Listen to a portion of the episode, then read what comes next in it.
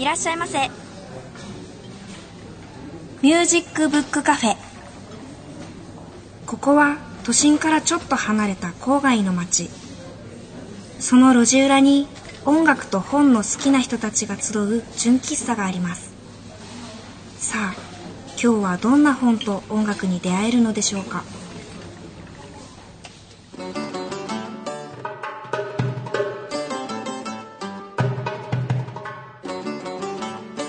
皆さんこんにちは。ミュージックブックカフェのほのかです。その前お店を閉める前にマスターたちと話してたんですけど卒業制作の一つで自分の PV を作ってもらえることになったんです。それが先日無事クランクアップしました。いやー楽しかったななんとこの制作曲作りから始まってレコーディング撮影編集全て学生だけで作り上げてます。私が作った曲をもとに映像班の方々が PV の構成を練ってくださってその撮影をこの間までしてました。いくつか演技するシーンがあったんですけどもう緊張ですよ。私の演技経験といえばあの小さい頃のお遊戯会くらいのもので大きくなってやるとは思いませんでした。セリフがないのと他の人との掛け合いみたいなのがなかったのが救いかな。終わってみて思うのが映像班の方々すごいなーってことです。構成からスケジューリングからすごくしっかりしていて丁寧でかっこいい。レコーディングをしてくれた方はあの1年生の頃から仲良くさせてもらってる人なんですけどその方も含めてああみんな成長してるんだなって思いました。4年間あっという間だったけどみんな何かを手にしてるんですね。私も他の人から見て成長できてるといいなそれに学生のうちにこういう経験ができるなんて本当に幸せ者ですよね。今回声をかけてくれた方含め関わってるみんなに感謝です。ありがとう。出来上がりは冬らしいのでそれまで私は待機です。わあドキドキする。よしそろそろ店開けなくちゃな。最初のコーナーはこちら。ブックでトーク。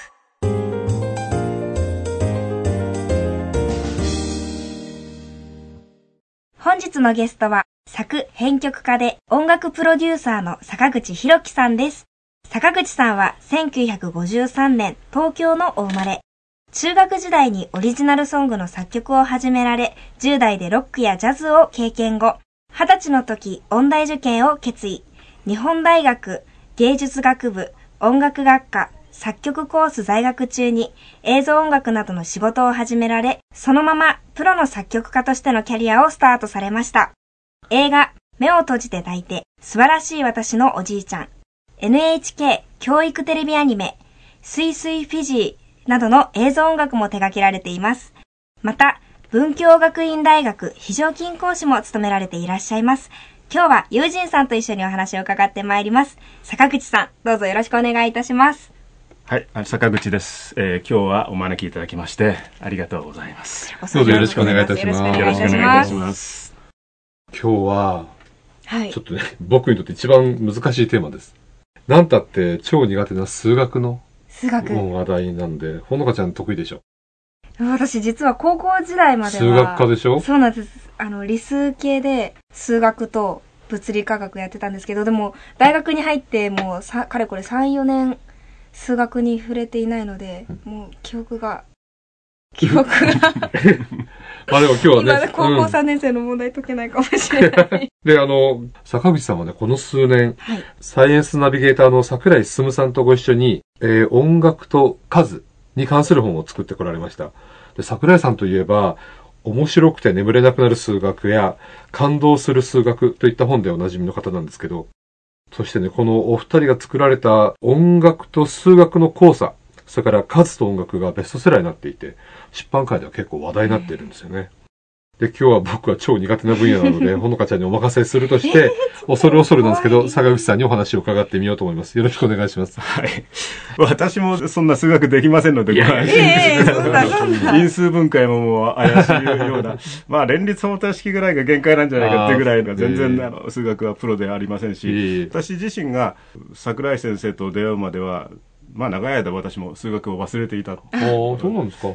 まあ、ちょっと浪人時代に半年ほど数学科を受けてみたいなと思ってたことはああるん、ですやっぱお好きだったんですね。まあ好きは好きで、うんまあ高校の時はちょっと得意だったもんで、ああ、えでなきゃやっぱ書けませんよね。そうですね。ーちょっと別のうん受験をしてた時に、はい。また心が変わって、ね。半年ほど数学の勉強をしたことがあったんですけど、うんうん。どうも受験勉強じゃなくて、うん。数学セミナーとか数学を考える方が面白くなっちゃってね、そっちにはまっていったらちっとも成績が上がらないと、半年で諦めて文系に戻ったという 経緯がありまして、それから音楽の勉強を、まあ音楽を始めたのはもっと前からやってましたけれども、まあクラシックのきちっとした勉強を始めたのはちょっと二十歳から始めたという非常に遅いんですけれどもね。やっぱり勉強してるうちにね、まあ音楽って数だらけじゃないですか。うんそれこそドレミファソラシドももう数1、2、3、4。うんあーまあ昔はひふみよって言って言ってぐらいなんで、もうとにかく数だらけ。で、まあ音楽の発想、特に作曲や和声の発想自体が非常に数学的なんじゃないかなというふうに、まあ長い間思って、まあそういうことを書きたいなっていう気持ちはずっと長い間あったんですけれども。でもこの、この本を作られるきっかけっていうか、きっかけがないとやっぱできませんよね。うんそれがやっぱり桜井先生との出会いで。どういうふうに出会われたっていうか。それがまあもう10年ほど前になるんですけれども、ええちょっと私がやっぱり長年一緒にやっている、まあ、とんでもないプロデューサーがおりましてね、ええその昔には私に対して、もうお前は人間に対する曲は無理だから、犬猫のための曲を書けなんつって、ペットのためのストレス解消音楽なんていう CD を 作らされたような、ええそういう、あのプロデューサーで、む昔のあの歌舞伎ロックスとかそういうのも手掛けてるというね、ちょっと変なプロデューサーです。そいつが数学のショーをやろうと。数学学数学の講演をですね、あ、ショーですえねえ。ショー。エンターテインメントとして数学の講演をするとういう。んその時に、その桜井先生、まあ数学の講師としてうん、それにいろいろあの音楽が入ったりとか、まあ立体的な、うん数学、堅苦しい数学の話じゃなくて、うん数学をショーにしちゃおうとうん。いう企画がありまして、ああ、そうなんですね。その時にまあ出会って、まあうんそれでいろいろ話したり、それ意気投合しましてうね。んそれで音楽と数学の、まあ、関連のあるような本を作りたいねという話を、うんああ、それでじゃあお話をいろいろされるようになったんですね。それでその企画を作り始めたんですけどもなかなか乗るのがその企画がちゃんと 形になるのが大変で、ええ。長年長い間長い時間かかりましてね、ええ。それでやっとあの音楽と数学の交差という本ああ、がそうなんですね。ええああ、それで。出来上がったというような、ん。まあ、細かいこと言うともっと長くなるんうで、うん。でも、まあ、数学者と、とそれから作曲家というお二人のこう出会いなんですけど、本を一緒に作るときっていうのは、役割分担とか、どういうふうにこうやって作られたんですか？まあ話しながら作っあまあ最初うん。特にあの桜井先生はあの非常に話の上手な方というか話し出すと取り留めもなく話す方なんで、はい。とにかく桜井先生にいっぱい話してもらって、うん。うん。まあ、それを僕はちょっとまとめるというようなああの形であの進めていってですね。あの最初一番最初にまあ本を作ろうと思った時はそんな深く考えずに音楽の部分は私が書いて数学の部分は桜井先生が書いてっていうのは、まあ、音楽の部分数学の部分音楽の部分数学の部分みたいな、まあ、よくあるそういうパターンの本って普通に考えてたんですけどはいはい最初にちょっとそれを企画した編集者の人がそれじゃ面白くないっつってね、うん。あの読んでる音楽の本かなと思って読んでるうちに数学の話になって数学の話かなと思って読んでるうちに音楽の話になっちゃうようなそういう本の方が面白いといううん話になりましてね。でそういう方向を狙ってあえて2人で分けて書くんじゃなくて、うん。2人のまあ考えていったことを、まあ、あー1人の著者が書いたような形でまとめていくという形を取りました。じゃあ混然一体となりながら、なんかこう、本当にこう、数学の本なのか、音楽の本か分かんなくなってえーまあ、それがその音楽うんと数学の交差の、まあ、狙いだったんです。あのーこういう数学と音楽の本って、まあ、あるようでない、はい。ないようであるのか分かんないですけど、はい。特にこの本を通じて、まあ、読者っていうか、こうこういうことを伝えたいなとか、お二人でこう話しながらなさったことってありますか？まあ音楽の音楽家の立場から言わせていただくと、うん。まあ音楽って楽しければいいじゃないかとか気持ちよければいいじゃないかまあ、その時限りのものみたいな発想もあるしあの聞か聞かれる方も聞いてそのまま消費していくみたいなね。う、うん。んあるいは出す方ミュージシャンの側も楽しければいいんだよ。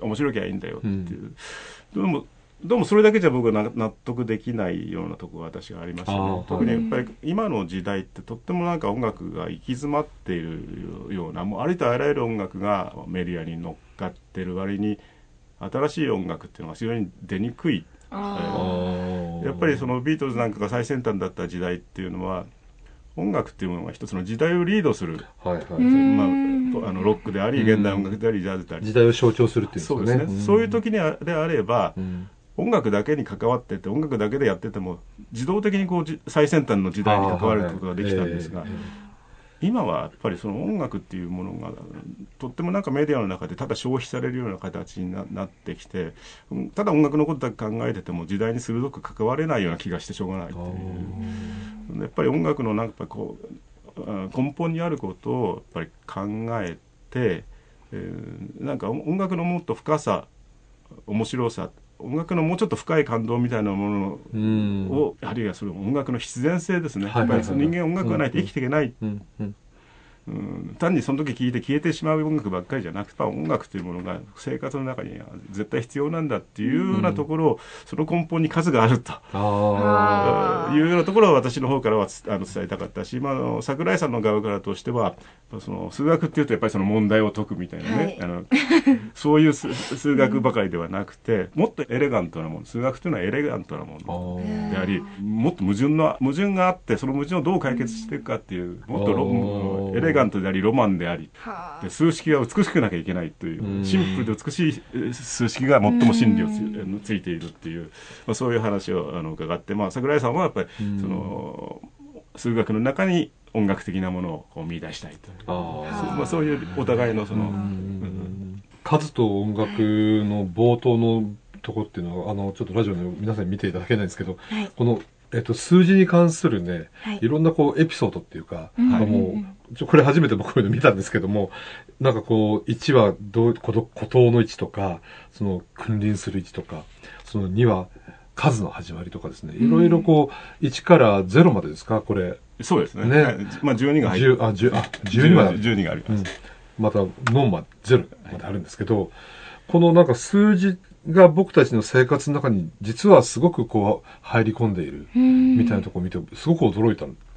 ユージさんねちょちょっとえその一言ああの、今数字とおっしゃいましたけれどもええ実はその数字っていうのは数を表してる字なんですよねあだから字字だから数、数の字だから。字ですから、うんうんこの印刷されてあるインクでこうやってあ、これが数字。数字ですあ。ですから、今おっしゃられたのは、数字じゃなくて数っ数。ていただけると、あああなるほどのよりこう、正しいというか伝わりやすいです。あの、ここで言ってるのは数字じゃなくて数なんですね。あ、なるほど。だ、じゃあ、ちょっと訂正すると、その数が我々のこう生活の中に非常にこう入り込んでいて、実はもう普段忘れてるんだけど、こうやってなんか、すこの5の数字の意味はこうだとか、5の数の意味ですね。えっと、6はこういう意味だって言われるとなんかびっくりしちゃうんですけど、これがなんかその不思議な感じが。ねうんおっしゃる通りであの数っていうものを人間が発見したときに、やっはい。ぱり人間が生まれてきたというか、うん人間は今、数と言葉というものがあることによって人間らしくなってきたというふうに思うんですけどね。そこにもちろん数と言葉と音楽と、それがあることによって人間は人間になってきたっていう。その数と人間の関係って、まあ、あまりね、聞かないんですけども。そうですねああ、それはでも面白い考えですね。そうですね。あの、やっぱり根本は2だと思うんですよね。に。2です。二はい。で、1っていうのは数えられないじゃないですか。はいはい。1、1、1、1。ああ確かに。そうですね。2って要するになんか似たような一つの共通性のあるものが2つあるときにボトル状の形態のものが3つありますね、うん。というふうに数って数えられる、はいで常にこうなんか一つ一括りにできるものが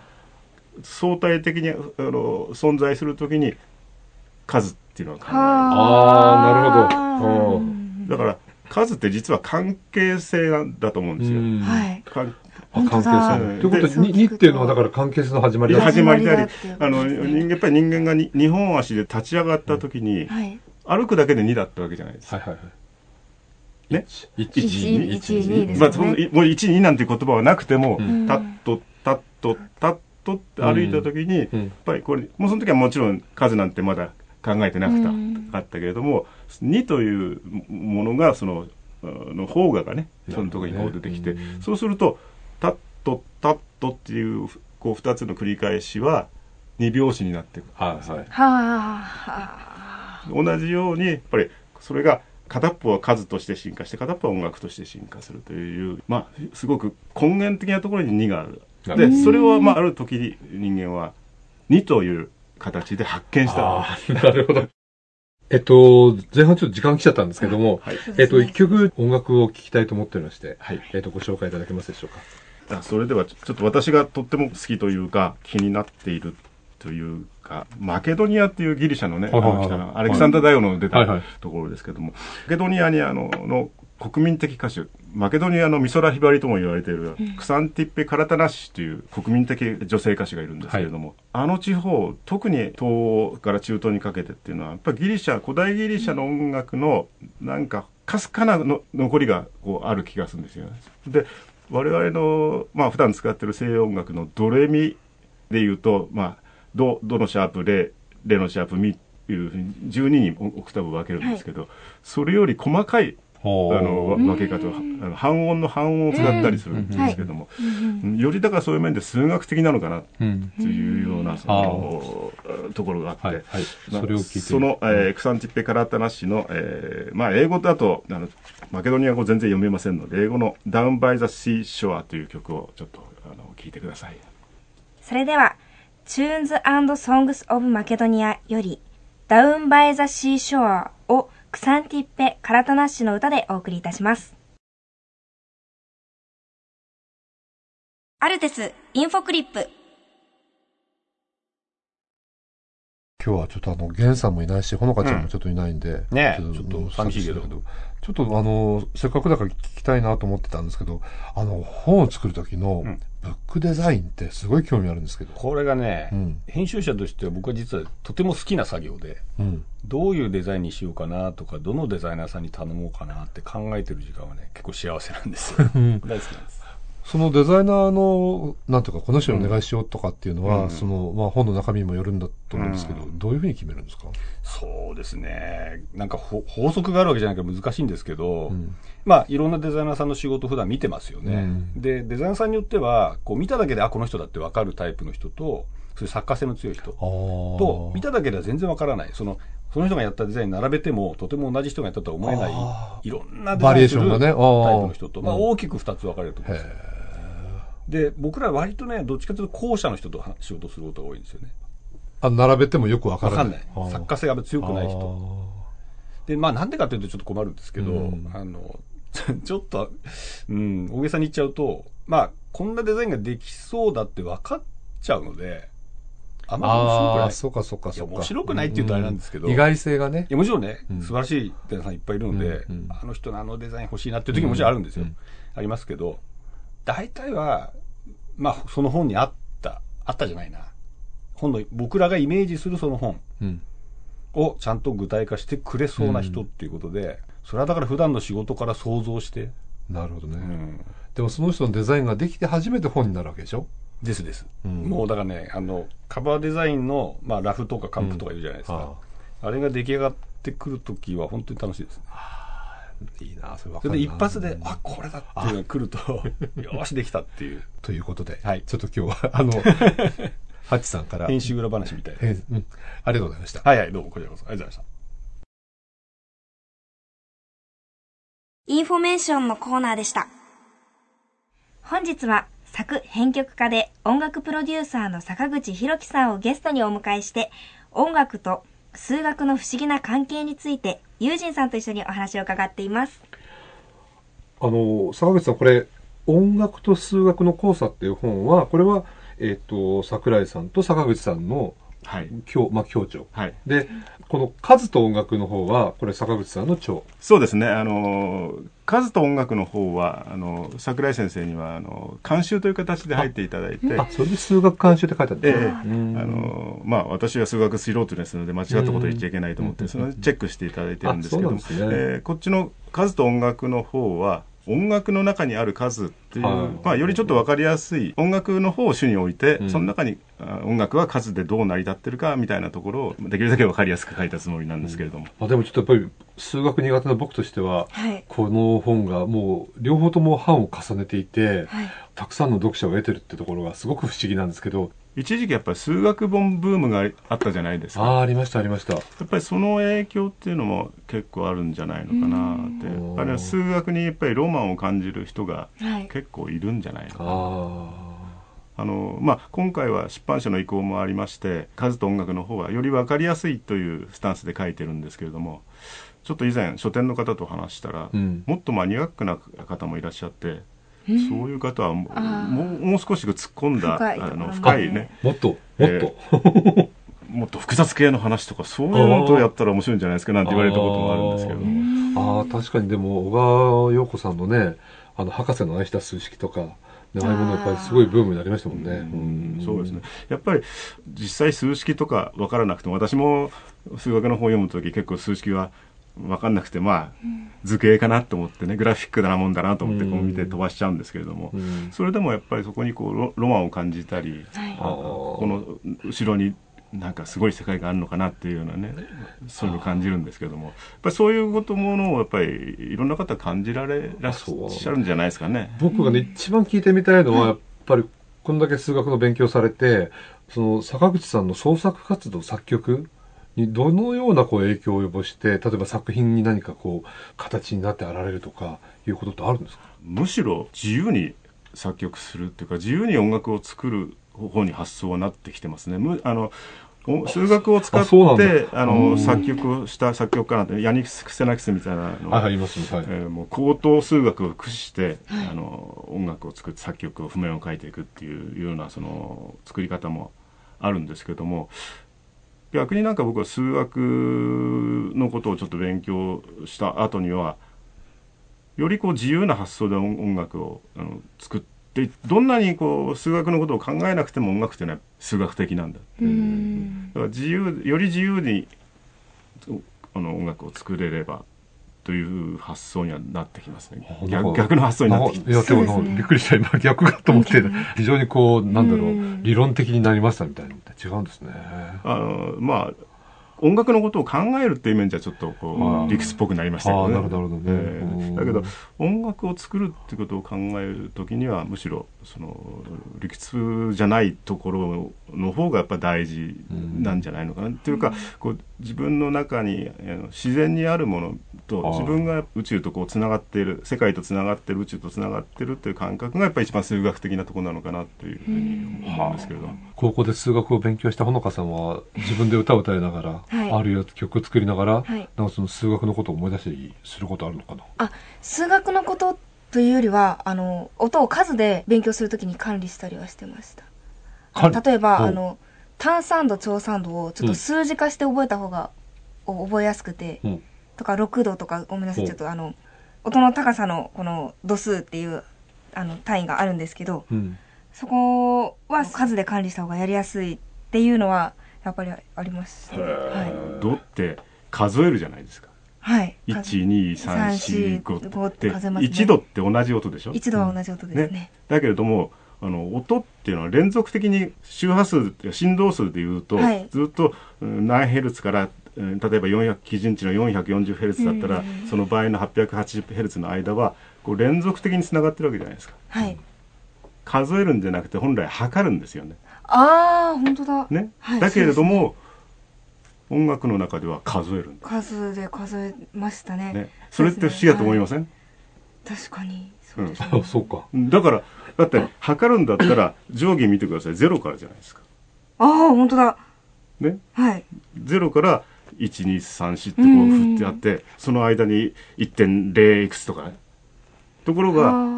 音音楽理論では同じところ1から出発ですうん。それは連続数として考えるんじゃなくてお1オクターブの中を12に割って、はい。その割ることでその一つ一つを数えてるんですよはあ。だから出発点が1になっちゃうなるほど。だから計算するとき1引かなきゃいけないんでいつもねそう、そうですああ、よね。本当だ。本当だ。確かに。で不思議なのはそれなんで12に分けたのかな？そうですよね。なんで12個なんでしょうか。でこれはやっぱり音楽って時間の表現じゃないですかつ時間がなければうん。音楽は成り立たないし、はい。見えないし、ん。でもつ時間の操作なわけ。ですそうすると時間って1年12ヶ月ですよね。はい。人ね。12ってすごく時間の数。うん。一時間、まあ、あの時計を見ていただくとやっぱ12にふメモリー12振ってあるんですよね、それって12が一番この約数の多い数。あれ例えば10メモリだったら半分とかはいいけれどもか片方の半分が5メモリになったらすっごい見にくいじゃないですかうーん。だからあの12っていうのはとっても不思議な数で時間を支配してる数なんですよねはああ。なるほどね。さっきのあの、ーさっきのここの方方にちょうど12が私も見たいと思って今。時間を司る数って書いてあったり、ひとまとまりになる1ダースとか、そうなんですよ12本。そうそうですよね。うんそれ12星座。それから、えっと、オクターブ、さっきのお話で12でしょ、ああと12子とかも。いや実はでもオクターブはねはオクトは8なんですねあ、そうか、そうか。あ本当だうんドレミファソラシドで8なんです。うん8度なんです。うんそうだからオクト、あそうかオクタオクターブであれオクトパスの8とね。8と同じことうんタコの、タコ。ね。うん。それから、え聖なる数字。そうですね。ねあの、不思議なのはね、あの、ラマヌジャンっていうインドの数学者がいたんですけれども、はい。うん。大天才だという、もう何もメモも取らずに頭の中であらゆる計算ができたり、神がこう数式を与えてくれたりとししたととっても不思議な方なんですけど、うん。その人のある計算方法によると自然数を1から全部足してって無限に足しておくと、えーマイナス12分の1になるという。お、ね、無限にならないでマイナス12分の 1, 1になるという計算方法があるんだそうです、はあ。それをちょっと私もそれ以上は分かります、なんでなのかは全然分かりませんけれども、まあ音階で言えばオクターブの中は12の半音に分かれてるんですけれども、それを普段僕ら音楽として使う時には音階として使うじゃないですか。はい。そうするとドレミファソラシって7音なんですね。はい。それともっと素朴な音楽あの例えば日本の民謡とか、まあ世界でも民謡では5音階っていうのはねドレファソラドみたいな。うん5音階が多いそっちの方がずっと多いんですけども、そうすると12の中から5もしくは7を選ぶ。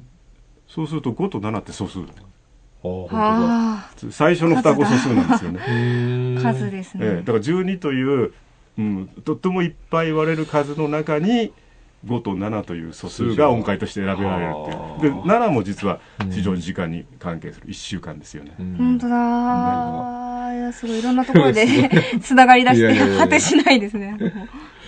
この話、ずっと続いてあ、たんですけど、いやいやずっと続いてしまあう。の、坂口さんのお仕事って、あの、やっぱり、各お仕事たくさんされていて、ヤマハミュージックメディアの方から出ている音楽の不不思議を解く。それから、4コマ学点入門とか、で、たくさん本も出されてるんですけど、やっぱ各お仕事っていうのはやっぱりなんか坂口さんのお仕事のどういうふうな位置づけなんですか？あの最初にあのこう本を書くっていう話をいただいたのはあの学典の本を書かないかという、まあ、たまたまちょっと偶然編集者の方から、うん。今学典の本が書ける人を探してるっていうんで、えーそれで最初に書いた本が整備堂出版さんからあ出させていただいた、えー CD で聞く一冊でわかる学典という本だったんですけども、はいはい。まあ、この時はまあ私が主になって何人かのまあ音楽家で一緒に書いた本本なんですけれどもその時ですねやっぱ学典って実は奥深いなって、まあ、実言うとあの私がまあ最初に音楽の勉強をした頃、まあ、音楽の音大の先生なんかにつくと、まあ、いろんな疑問があって学生の疑問なんかどうして先生こうなんですかって言うと「お前その分かってもいないのよヘリクスこぐんじゃねえ」って言うと怒られててとにかく覚えろ。こうなんだからこうなんだって覚えてから体に身につけろって言われたんですけどね。どうもそれがこうねトラウマになっておりましてね。やっぱり人間の作ったもの人間の決めたものなんだから必ずその理由がある、うん。そうするとやっぱり覚える方も理由が分かってる方が覚えやすいんじゃないか。っていうのがずっと自分の中にあったものであのできるだけその理由なんでそうなってるかっていうのを書きたいなと思って学典の本に臨んだんですけれどもやっぱりそのページ数の限られて分かりやすいってことを求められるとまあ一般的な学典の本以上のことをなかなかその時は書けなかったもんで、ちょっとまたそれがトラウマになっておりましてうん。なるほど。ね。で、その後にちょっとヤマハさんの方から、えー仕組みから理解する学典っていう、あの、本を書かせていただいて、その時にはちょっとどうしてそうなのかっていうような自分なりにずっと思ってたことを書かせてもらったんですけれども、うん。あのやっぱり楽天っていうのは、まあ、音楽の文法というか、音うん特に楽譜をどう書くかって、まあ、音楽も一つの言葉ですのでね、その特にが楽譜っていうのは一つのやっぱ言葉ですから、その文法をどうやって、えー書くかっていうことを、まあ、説明するというかその規則やら内容をあの、まあ、本にするんですけれども、はい。ええまあ、その時に、うんまあ、歴史的経緯もあるしどうしてそうなったのかなっていうことも、うん。あの書きたいなっていうか、まあ、うんその後にちょっと今度は「すぐわかる4コマ学点入門」という本も書かせていただいて、まあ、この中にも、まあ、できるだけ面白くあの読み物として面白く読めるようにちょっと学点の話をね、書いたりしたんですけれども。やっぱりその人間が歴史の中で長い間かかってこう作ってきたこと。やっぱそういうものに興味があるというか、まあ音楽は数から成り立ってるって今言いましたけれども。もう一つはやっぱりこう音楽っていうのは生活感の表現でもあるんですよね。うん。あのまあ数というものがベースにこうあってその数が人の体の中を通って実際に演奏したり歌ったりしうん。そうするとそれが身体化されて音楽歌というものとしてこう外に現れてくる。うん。うーんあの、まあ、古古代ギリシャの人たちはその音楽には3種類あるっていうふうに考えたっていうんですけども。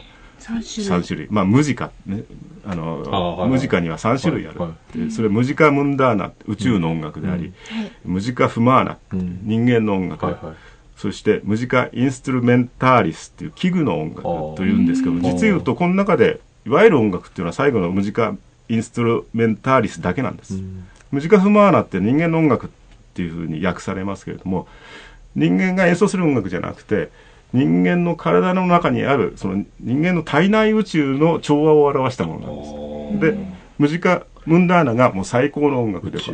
宇宙のその摂理っていうのは音楽によって成り立っている、うん。人間の耳には聞こえないけれどもうんそこには美しい音楽が美しい音楽が宇宙の調和を作って司っていてそれが最高の音楽なんだというのがまあうん古代ギリシャ人の考え方だったんですけども、ねまあ我々はそのムジカ・インストゥルメンターリスしかできないわけなんですが、やっぱりそこの中に宇宙からこうつな宇宙の音楽の反映として、やっぱり物質があって人間がいる。そしてあるいは人間の体の中には人間の体体内宇宙があって、人間の体の中のバランスがあって。で、そういうものっていうのが、生活する人間として現現実にいる人間としてムジカ・インストゥルメンターリスでこう表に出てくるわけですけど。まあ、その時にはやっぱりそそこにいる人間たちの生活感っていうのが絶対出てくる、なるほど。うん。で特にビートですとかもちろん音の音階感メロディー感、まあ、いろんなものを含めて、人間の生活感が表に出たものが音楽だというふうに思います。なるほど。いや、もう、ずっと聞いていたいんだけど、なんか時間が来ちゃいまして。そうですね。ええ。はい。いや、あの、それであの、最近はね、あの、はい。実は、来年、まあ、あの、同様100年ってこの番組でも何回か言いましたけど、す先ほどお写真もお撮りになってこんな綺麗な、えーうん、四季の童謡、宴式っていうのを、この、えっと、サーベル社ってところから出されていて、童謡のこういう世界にもね、あの、いろいろ表現を広げてらっしゃるので、ぜひまた注目してはい。いきたいなというふうに思います、はい。ありがとうございます。ありがとうございます。あの、じゃあ後半もう一曲、なんかおすすめの曲を聴かせていただいて。ああのちょっと僭越なんですけれども、はい。ちょっと自分の作品をかけさせていたいですあのいいきたいと思います、うん。ええ。であの私のアブストラクトな、はい。あのいわゆる音楽ではない、まあ、ノイズをうん使った、まあ、音響作品なんですけれども、はい。えー福島在住のあのノイズアーティストの星野貴信というアーティストと、まあ、はい2人で、まあ、311の事故の後に、うん。あの作った、うんファンクション福島というちょっとアルバムがありまして星野氏が週に福島現地で生録フィールドレコーディングをしたいろんなノイズを私が、まあ、楽器音を交えたりしして作品として作り上げた、あの作品で。そのアルバム「Tears of Shamans」というアルバムの中から「Don't Forget That Material」という曲を、えーちょっと前半だけ、えーちょっと聴いてみてください。はい。えー、坂口さんの作品をはいていただきました。いや、なんかあの、すごく胸に迫って。ありがとうございます。えー、それで最後の最後に、はい坂口さんにとっての数学っていうのはどういう存在ですか？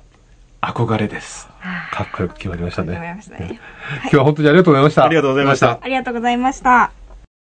本日ご紹介した、桜井進、坂口博樹、共著による音楽と数学の交差、また、坂口博樹、著、桜井進、数学監修、数と音楽、美しさの源への旅。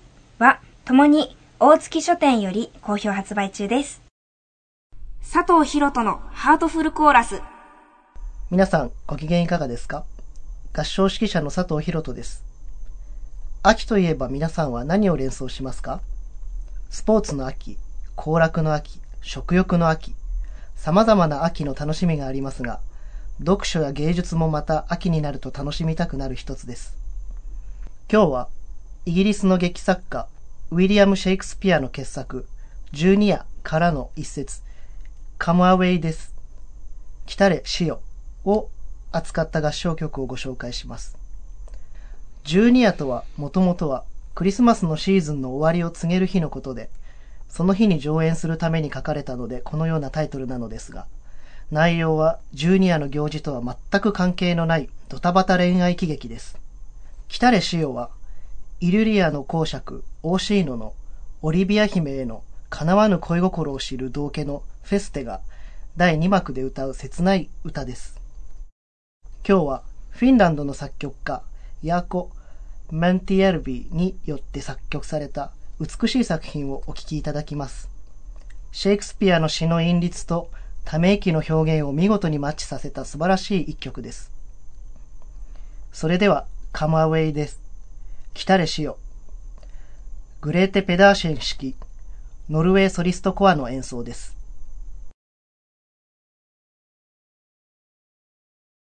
ミュージックブックカフェ、伝言版。今日はユージンさんからです。今日はね、えー、コローフェスタっていう、すごく大きな合唱のイベントがあって、はい、そのことをちょっとご紹介します。あの、これ、毎年ね、いろんな街をね、もなんか持ち回りっていうの、うん、あの、ぐるぐるぐるぐる、まあ、ぐるぐるっていうかあちこちでやってるんですけども、今年は、えっ、ー、と、東海市。これはあの、愛知県にある市なんですけど、はい、そこで大きなフェスティバルがあります。なんていうかな、街全体で、こう、はい、なんか、合唱を本当に楽しもうっていう。空気をね、作り出すイベントなんですよ。はい、で、えっ、ー、と、今年も、えー、11月11日土曜日と12日日曜日に開催されるんですけども、今回のテーマはね、新しいレパートリーを歌う。これ、はい、この1年以内に合唱の作品で初演されたものを歌う。次が三好明を歌う。それから、私たちのレパートリーを歌う。まあ、このいろんな、いろんなカテゴリーにとらわれない、独自のプログラムで歌ってみようということですね。で、面白いのは、大屋根広場。なんか、大きな屋根がある広場かな。で、はい、合唱祭り。うん、そういう、これなんか地図を見るとすごくなんか大きなところでやるんですけども、はい、そこに、えー、コンサートに出演する合唱団のステージとグルメが、グルメが、これはいいね。いいですね。うん。まあ、それから公開リハーサルがあったり、同時に東海市の物産展があったりとか、まあ、非常にこう、はい、あの幅広い、あのイベントなんですけども、全国から22の合唱団が東海市に集うという合唱のお祭りです。ぜひあの、僕も行きたいんだけど行けるかとかわからないけど、あの、毎年、あの、関東近県である時は伺っていて、すごくなんかね、そうさっきの物産も含めて、うん、あの、合唱となんかた食とか、いろんなその文化とかが溶け合った、ととっても面白いあのお祭りなので、ぜひ皆さんも行っていただければなと思います。えっ、ー、と、11月11日土曜日がプレイイベント。はい、それから11月12日日曜日がメインコンサートというふうになっています。で、詳しくは、えっ、ー、と、東海市芸術劇場の方にお問い合わせください。電話が0562-387030。0562-387030です。どうぞよろしくお願いします。インフォメーションのコーナーでした。本日ご出演いただきました坂口博樹さんからプレゼントが3冊届いています。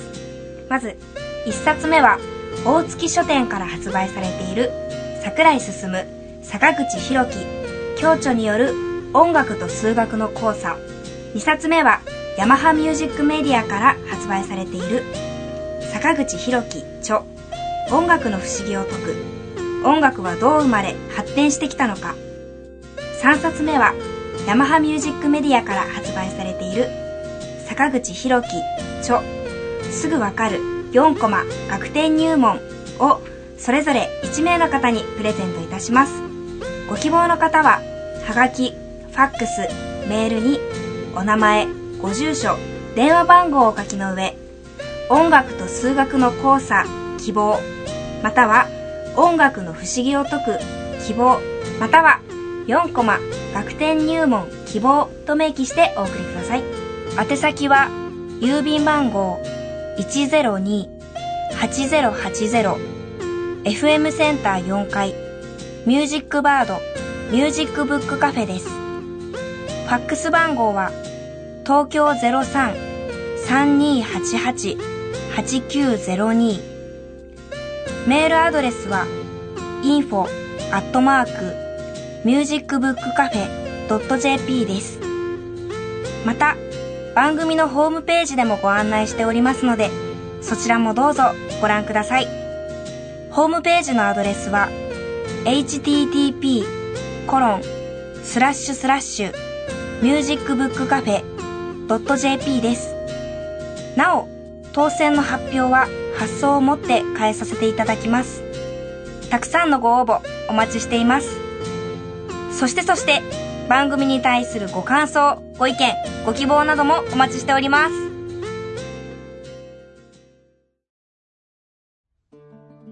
今日も源さんお休みなんです、ね、まだこもってるのね。ねずいぶん長い大間。大丈ちゃんと仕事終わるかそろそろあのね。連絡取った方がいい。心配になってきた夫。電話してみる早く。ミュージックブックカフェに戻ってきてください、うん。それで今日はちょっと話ちょ聞きたいことがあってお二人に。はい。今まで行った旅行で一番ここは良かったってところを教えてほしくて。絶景とか結構いろいろあるな。あったら。ああ、僕、やっぱあの、ラトビアに行った時かな。海外？ラトビア、あのね、あの、ラトビアっていうのは、あの、はい。大きなこう音楽祭、合唱のね、コーラスの、はあの、大音楽祭があって、4年に1回、うん3年に1回かな。それにね、ちょうどレコーディングした翌年だったんで、はいそれをね、聞きに行ったんですよ。10万人ぐらいでしょ、ここ集まって。10万人、うん。半端ないねなんか、噂では舞台だけになんか2万人とかえ？3万人ぐらいいる。いや、本当に。乗るんですか？乗る、乗ると、そう、が野外でね。あそれ野外あそうそれがね、もう本当に、一斉に歌ううっせに歌うんですね。それがね、綺麗に、ちゃんとね、ハモって。へあれは、やっぱりすごくやっぱ感動したな。特に、あの、風よ吹けってタイトルだったかな。なんか最後にね、はいみんなでこう、第二国歌みたいなのを歌うんですよ。短い曲なんだけど。その時は本当に鳥肌が立つぐらい素晴らしかった。なかなかだってその人数一斉に歌ってるところなんてもう見れないですよね。見れないですよね。うん。他にないよねうんな。いですよね。だから、あの、バルト三国では、だから、エストニア、ラトビア、リトアニア、もうそれぞれ。でやってる。ぜひ、行ってみてください。ラトビア 海外パスポート取らなきゃ。でもあの、あの、は動画サイトの中で多分出てると思うんで、あああまあそうだぜひちょっと一回そこで旅してみ一て。回旅してみて。ハッチさんは？僕はやっぱアイルランドかな。えもう二人とも海外じゃないですか。ちょっと国内聞きたいですけど。ね。えアイルランドの北西部の本当の片田舎で、はいなんつったっけなブンベグっていう街があって運命そこを訪ねたブンベグら何にもないの本当にメインストリートが1本あってではい行ったって本当2車線ぐらいの道路でえホテル1軒とパブ1軒いいなえええ周りはや山？荒涼たる なんて言うんだろう草原っていうかああ岩と草しかない。はあ。でなんかもういつでも毎日グレーみたいグレー？な曇りだ。曇り？色が灰色あ、ななるよね。土地の色の感じが灰色なの。夏に懐かしくなった。ちょっと家帰って、ちょっと早く、あの、アルバム見たいんで。あ、わかりました。ごめんなさい、ごめんなさい店。すぐ閉めます。ちょっと長話になっちゃいましたね。はい。来週も音楽の方に関するホットな話題を素晴らしいゲストと共にお送りいたします。どうぞお楽しみに。それでは皆さん、さよなら。さよなら。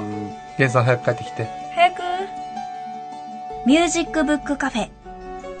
出演、坂本雄二、木村玄、鈴木茂、新坂ほのか、録音、編集、青木祐希、阿比留良平、佐古鈴香、高橋健人、畑祐介、宮慶太、企画、構成、制作、ユージンプランニング、アルテスパブリッシング、制作協力、城西国際大学。メディア学部。以上でお届けしました。なお、お聴きいただきましたオープニング曲は、田崎水弘さん作曲のゴワゴワ。エンディング曲は、角田隆さん作曲の風の丘を古楽器バンドタブラトゥーラの演奏でお送りいたしました。それでは来週もどうぞお楽しみに。